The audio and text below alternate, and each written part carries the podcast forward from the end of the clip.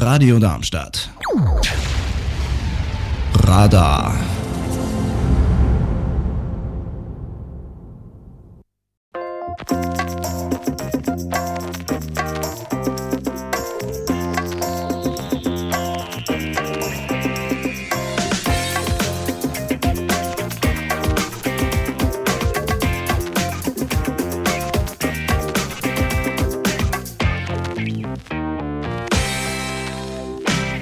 Willkommen bei Hannes and Guests zu einer weiteren Folge von Meet and Speak.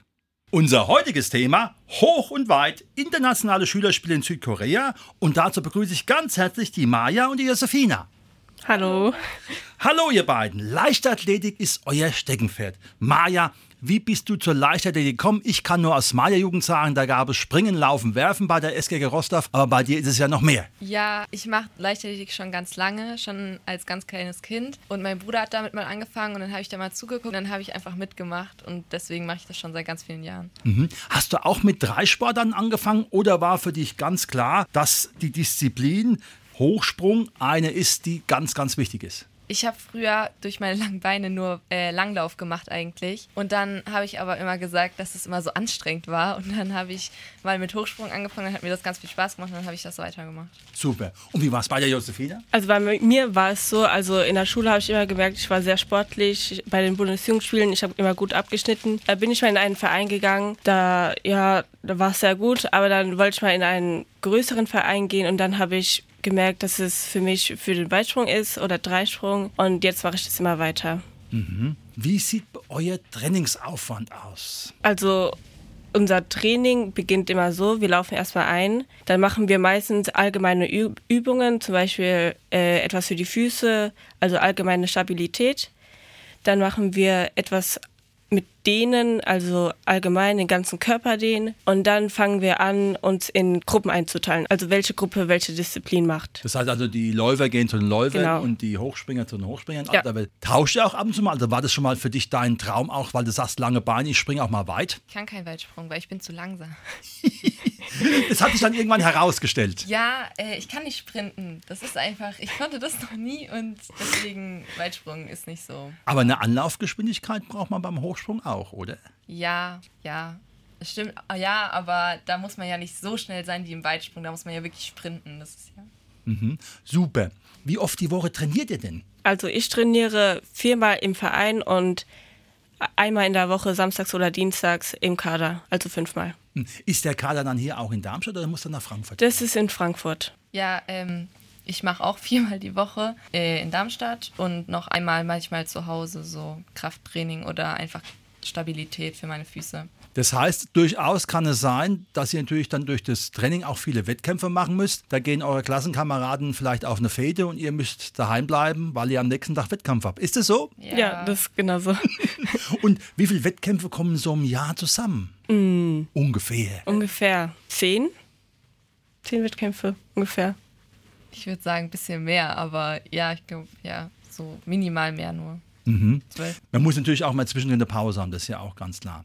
Nun kenne ich das ja selber als alter Leichtathlet, da gibt es Kreismeisterschaften, Bezirksmeisterschaften. Natürlich eine ganz einfache Frage, wie kommt man zu den Schülerspielen nach Südkorea? Bei uns war es so, äh, letztes Jahr war ja in England die Schülerspiele und da ist unser Trainer einfach zu uns gekommen und Training hat gesagt, ja, würdet ihr denn da so, hättet ihr Lust dazu? Und dann haben wir direkt gesagt, hey, auf jeden Fall. Und dann war das aber dann gar kein Thema mehr und dann irgendwann kam das wieder und dann, ja, waren wir auf einmal in England und haben dann da schon Wettkampf gehabt und so war das dann, Felix kannte uns schon und dann war das so, ja, dieses Jahr sind wir auch dabei. Gibt es da irgendwelche Grenzen, wo man sagen kann, man muss eine gewisse Höhe springen oder eine gewisse Weite? Und wie sieht die aus, damit man sagen kann, ich kann mich für diese Schülerspiele qualifizieren? Weil natürlich in ganz Deutschland es ja Mädchen in eurem Alter gibt, die natürlich auch so einen Sport schon so intensiv betreiben. Ja, also es gibt Qualis, die wir erreichen müssen.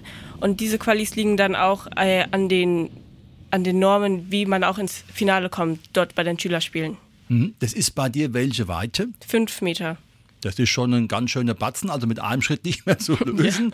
Also die musst du überspringen, um zu sagen, dann bin ich bei solchen Schülerspielen dabei. Ja. Ist es dann auch ein Maß, wo du sagst, dass es jenseits von Hessen in Deutschland auch wichtig ist, über die fünf Meter zu kommen, um quasi vorne mitzuspringen? Ja, das ist schon wichtig, weil zum Beispiel für die Süddeutschen, da in meinem Alter, also W15, ist es, also ist die Norm 5,25 Meter, also ist schon wichtig. Mhm. Das heißt also in der Richtung, ähm, sag ich mal, ist auch dann eine große Konkurrenz da. Was würdest du sagen in Deutschland? Wie viele Mitstreiterinnen hast du in deiner Altersklasse, die auf dem Niveau springen? Also ungefähr, ich würde jetzt mal schätzen, so 15. Also ist schon genug. Aber es gibt auch wirklich sehr große Talente im Weitsprung, die fast an die sechs Meter springen in meinem Alter. Mhm. Aber man kann ja mit den Aufgaben noch wachsen. Ja. Und wie sieht es aus mit dem Hochsprung? Da musste ich für die Schülerspiele 1,50 gesprungen sein und dort im Wettkampf auch 1,50. Aber ähm, ja, es gab keine Qualifikation, weil zu wenige Teilnehmer waren. Wurde dann durchgesagt und dann gab es keine Qualifikation, gab es direkt Finale. Mhm. Seid ihr dann also mit mehreren deutschen Mädels dort angetreten in derselben Sportart oder wart ihr dann die einzigen Vertreter, die für weiten Hochsprung dort aktiv waren? Also bei mir war es so, dass es noch zwei aus Wenigsen, ist in der Nähe von Hannover, glaube ich. Ja, und die waren auch beim Weitsprung dabei. Ja, ich war die einzige Hochspringerin. Ja, das ist natürlich noch umso bemerkenswerter. Jetzt fällt natürlich beim Hochsprung ein, aus der eigenen Zeit, wenn man die Latte gerissen hat, dann ist man unter Umständen auf diese Latte auch draufgefallen, weil natürlich ja, eigentlich wollte man drüber und hat es dann mitgenommen, mitgerissen heißt es, glaube ich. Hast du da auch schon irgendwelche schmerzhaften Erfahrungen gemacht oder bleibt die in der Regel bei dir erliegen? Früher bin ich oft auch mit meinem Rücken so draufgeknallt und da habe ich auch immer geweint, weil das tut schon ordentlich weh. Mhm. Aber mittlerweile ähm, bleibt die schon oft liegen. Und wenn ich sie mal reiße und merke, dass sie wirklich blöd liegt, dann schubse ich die so mit meiner Hand weg. So. Mhm. Wenn man so bei großen Sportereignissen schaut, dann haben die Leute, die hoch und weit springen, oft so Markierungen. Was haben die für einen Sinn und Zweck? Also die Markierung ist dafür, ist für den Anlauf da und damit man immer weiß, wo man anlaufen muss. Mhm. Das heißt also, dass du auch möglichst immer mit demselben Bein abspringst. Ja, genau. Mhm. Das heißt aber auch, du wirst dann unter Umständen Anlauf eventuell verlängern, wenn du noch ein bisschen mehr wächst oder wenn du schneller wirst. Genau, da muss man halt den Anlauf im Training anpassen. Mhm. Und wie sieht es beim Hochsprung aus? Ähm, das ist natürlich auch für den Anlauf da. Und manchmal wird der auch, je höher die Höhe ist, wird der auch verlängert oder so. Wenn man dann schneller werden muss und dann einen Schritt mehr machen muss oder sowas, dann wird es auch verlängert. Mhm. Kommen wir mal zu den Schülerspielen in Südkorea. Nicht jeder kommt ja dahin. Ihr habt das Glück gehabt, wart auch noch erfolgreich mit Gold und Silber. Wie waren da eure ersten Eindrücke von dem Land? Also mein erster Eindruck war sehr schwül und sehr hohe Luftfeuchtigkeit. Ja, es war, man ist aus dem Flughafen rausgekommen und das war direkt richtig, boah, nee, das hat so alles gebappt dann und das war so, nee.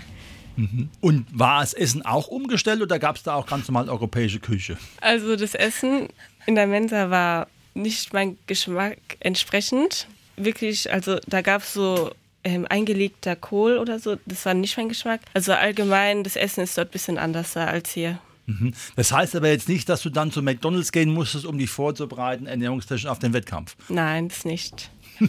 Und wie warst du das, die koreanische oder südkoreanische Küche? Sehr gewöhnungsbedürftig. Also das Einzige, was echt lecker war, waren die Nudeln. Die haben wir uns dort dann auch immer in so einem Markt geholt, weil das Mensa-Essen war jetzt nicht so.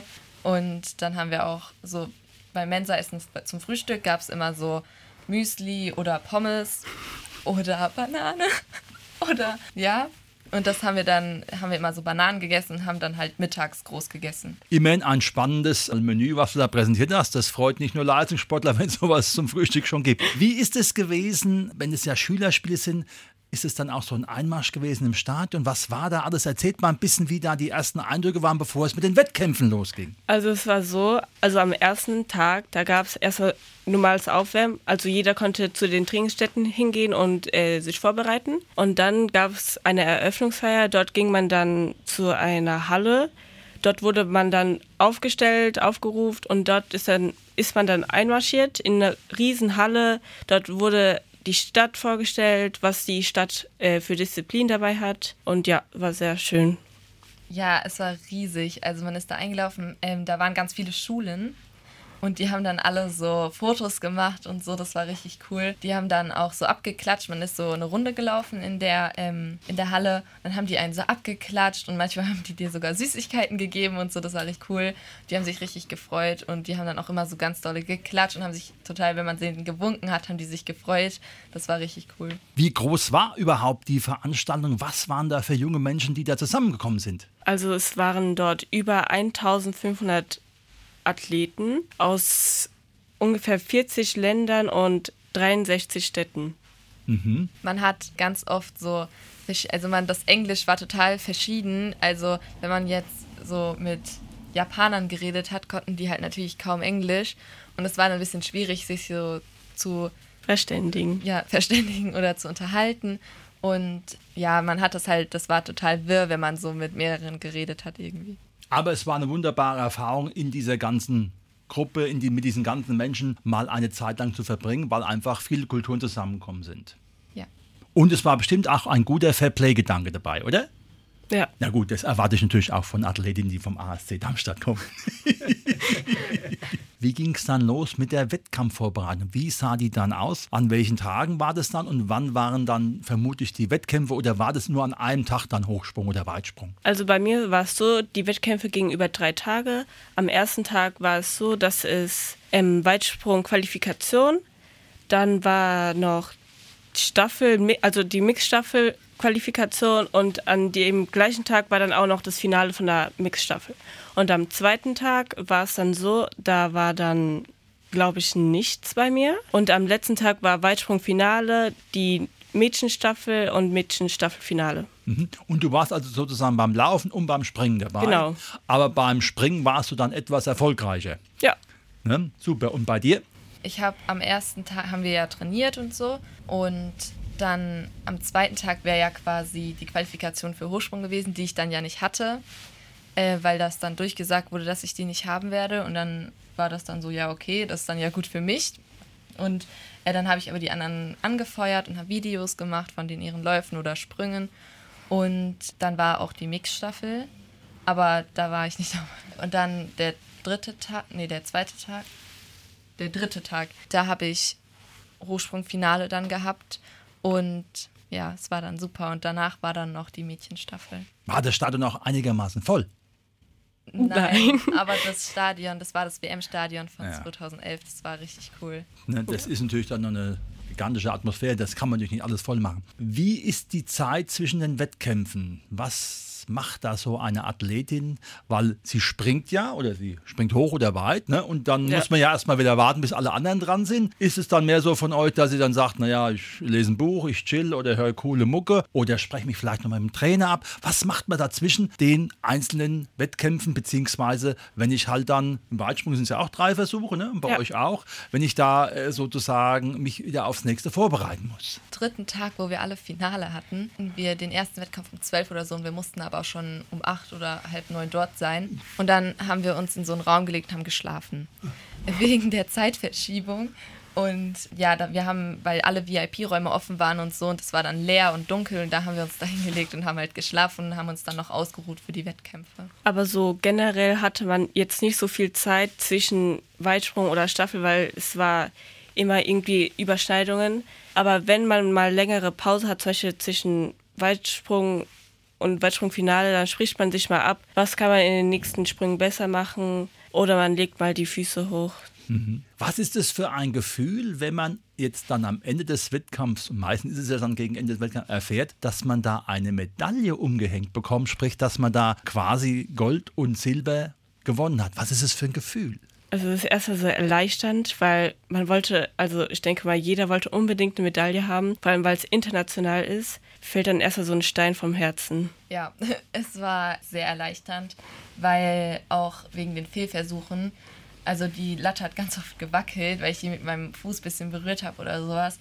Und dann war das immer noch so gezitter und hätte ich dann so ein oder zwei Fehlversuche mehr gehabt, wenn die Latte dann gefallen wäre, wäre ich halt nicht Zweite gewesen. Und deswegen äh, war das am Ende dann doch so, oh mein Gott, Gott sei Dank ist es rum, es ist liegen geblieben und ich bin Zweite. Das war dann schon. Waren das auch dann Bestleistungen von euch oder war das an dem Tag, ich sag mal, es hat halt einfach gelangt? ja, also bei mir war es so, das hat einfach gelangt, weil war ein bisschen weit weg von meiner persönlichen Bestleistung. Die ist normalerweise wo anzufinden? 5,37. Na gut, da sage ich schon, da muss man bei mir die Schwerkraft aufheben, wenn ich so weit kommen will. Und bei dir? Meine Bestleistung ist 61 und ich bin auch in Südkorea 61 gesprungen, aber die 64 waren halt echt knapp und das hat mich halt schon ein bisschen traurig gemacht, weil Die waren aber dann der Siegerin vorbehalten. ja, Ne? Also da gab es dann auch den Sieg durch Weide und nicht durch Fehlversuch. ja und wäre die Latte liegen geblieben, wäre ich auch Erste gewesen. Deswegen, das hat mich halt sehr ja, traurig gemacht. Gut, aber man kann ja sagen, das können ja auch Aufgaben für die kommende Zeit sein. Ja. Was nehmt ihr alles mit von diesem einmaligen Ereignis in eurer Altersklasse, wo ihr sagt, das war einfach super mit diesen internationalen Schülerspielen in Südkorea? Also was ich mitnehme, ist auf jeden Fall der Austausch mit den anderen Athleten im, in der Universität. Vor allem, es hat mir sehr viel Spaß gemacht, das mit dem Pins tauschen oder allgemein rumzufragen, was habt ihr gemacht, wie ist gelaufen. Ja, das nehme ich mit. Und die Freundlichkeit von den Menschen dort, die sind einfach sehr nett dort. Ja, wir haben äh, auch T-Shirts getauscht und so und einfach mit den Leuten zu reden und so, das hat total Spaß gemacht. Und man, wir haben auch mit manchen Leuten so Bilder gemacht und dann, das war total lustig. Und ja, Also letzten Endes habt ihr Appetit auf mehr bekommen, das heißt also bei kommenden Schülerspielen. Wie lange kann man da überhaupt mitmachen? Muss man dann bis zum Abitur, geht es dann? Oder Es geht im Alter von 13 bis 15 Jahren. Das heißt also, bei euch kommt dann irgendwann der Next Step. Das heißt dann, ihr müsst es dann äh, bei deutschen Jugendmeisterschaften dann darüber dann euch qualifizieren für kommende Sachen, vielleicht dann auch irgendwann für Olympia. Ja. ja. Gut, also zumindest habt ihr schon mal auf alle Fälle erste Einblicke bekommen und ihr habt heute wunderbar geschildert. So, das war heute die Maja mit Silber, die Josefina mit Gold. Hoch und weit internationale Schülerspiele in Südkorea. Herzlichen Dank, dass ihr da wart. Weiterhin viel Erfolg, bleibt gesund und natürlich eine gute Zeit. Dankeschön, hat uns Spaß gemacht. ja.